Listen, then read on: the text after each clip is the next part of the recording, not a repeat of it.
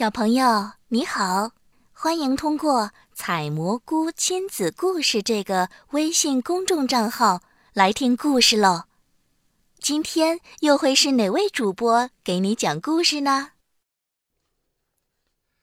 很晚了，小沉香还翻来覆去的睡不着。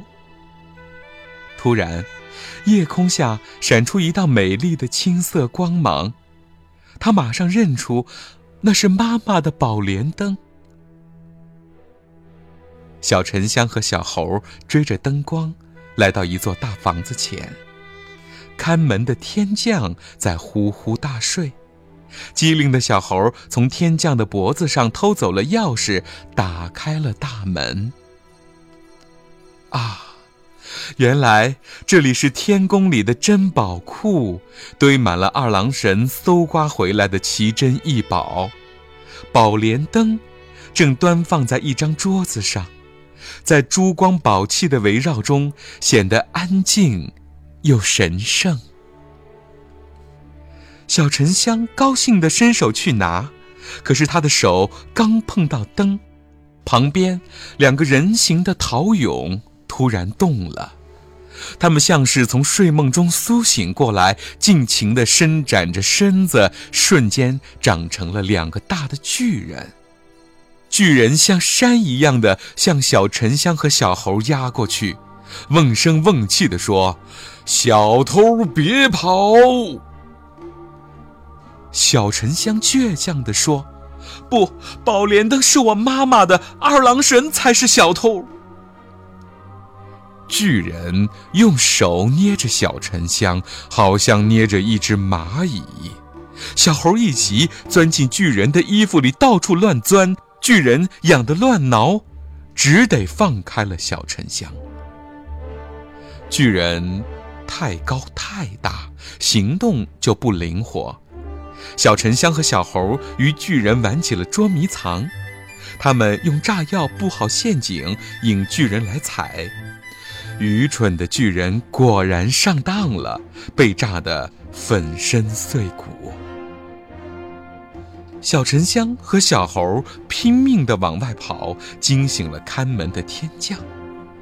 宝库失窃的消息立刻传遍了整个天宫，天宫里炸开了锅。只一会儿功夫，天宫的大小通道都被巡逻的天将堵住了。小沉香他们正走投无路的时候，突然被人往后一拉。原来这儿的墙还有个缝隙。救他的，是天宫里干杂活的小侍女。你是谁？小沉香问。黑皮肤、大眼睛的小侍女说：“我是嘎妹。”尕妹的爸爸是一个部落的头人，由于不肯把女娲补天留下的神石做成二郎神的雕像，二郎神就对部落降下了灾难，还把嘎妹抓到天上当人质。正说着话，天将发现了他们，他们拼命的逃，一直逃到天宫的尽头。再往前。就是黑沉沉的宇宙。小沉香一咬牙，纵身往下一跳。他不知道以后等着他的是什么，但是为了妈妈，他可不能害怕呀。接着，土地爷爷和小猴也奋力跳出了天宫，而嘎妹却被抓了回去。风呼呼地吹，小沉香不断地下降，穿过一朵朵棉花糖似的云彩，接近地面的时候，他背上的宝莲灯突然显出了神力，把它轻轻地放在地面上。小猴落在土地爷爷的身上，土地爷爷掉在地上，噗的一声。钻进了土里，他们终于回到了人间。小沉香牢牢记着土地爷爷的话，只有孙悟空救得了妈妈。可是孙悟空，他在哪儿呢？就在这时，远方走来一个独眼的道士，他摇着铃铛，肩上扛着一杆八卦旗子，边走边唱：“走走走，游游游。”不学无术不发愁，逢人不说真心话，全凭三寸烂舌头。原来啊，这是一个江湖骗子。小沉香一看有人来，立马上前打听孙悟空的去向。那道士瞅了一眼聪明伶俐的小猴，说。遇到我，你还找什么孙悟空啊？我教你一招穿山术，你直接钻进山里，不就可以救你的妈妈了？真的吗？什么真的假的？你一试不就知道了？小沉香将信将疑地闭上了眼睛。嘴里呀念着道士教的咒语，狠命地向小山上一头撞过去，砰的一声，小沉香晕倒在地上。道士坏笑了两声，抓起小猴扬长而去。你傻我不傻，骗只小猴我去耍，走喽。道士刚走，又来了一个丑陋古怪的老太婆。她趁小沉香昏昏沉沉，扒拉着要把宝莲灯给解下来。小沉香被惊醒了：“你是谁？”他紧紧地把灯抱在怀里，转身就跑。“别跑，沉香！你怎么知道我的名字？”小沉香一听，跑得更快了。老太婆紧紧地追赶着，她跑得好快，一点都不像个老人家。老太婆一边追一边念念有词，突然之间，她变了个模样。小沉香回头一看，哪里是什么老婆婆，那是二郎神的哮天犬。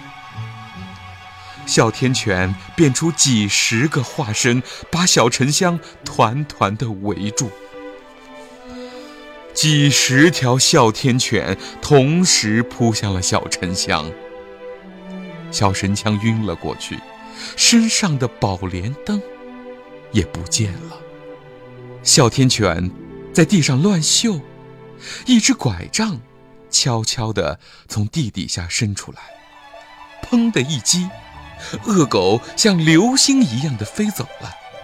接着，宝莲灯像发芽的种子。破土而出，那是土地爷爷在暗中保护着小沉香啊。丢了小猴，小沉香只身一人继续前进，靠好心人给他的食物充饥。一天，他来到一个大集市，正撞上那个坏道士在逼小猴耍马戏。可怜的小猴被折磨得又脏又瘦，两眼泪汪汪。小沉香飞奔过去，小猴，坏道士一点儿也不脸红，反倒说：“这是谁家的孩子呀？赶快把他带走。”两个人打起架来，聪明的小猴向其他的小动物借了好多的虱子，从道士的衣领里塞了进去。道士痒得又哭又笑，在地上直打滚儿。就这样，两个好朋友又一起上路了，踏上了寻找孙悟空的未知旅途。小沉香并不害怕，他相信，总有一天他会找到孙悟空的，会救出妈妈的。只要能和妈妈永远在一起，再苦再累。他也不怕。小沉香的聪明和勇敢，土地爷爷看在眼里，疼在心里。他知道，孙悟空有心磨练这孩子的意志，可是也该适可而止啊。孙悟空却摇头晃脑地说：“你不是把那个八字给沉香了吗？京城无量，机遇不到，不能强求啊。”说完，孙悟空就消失了。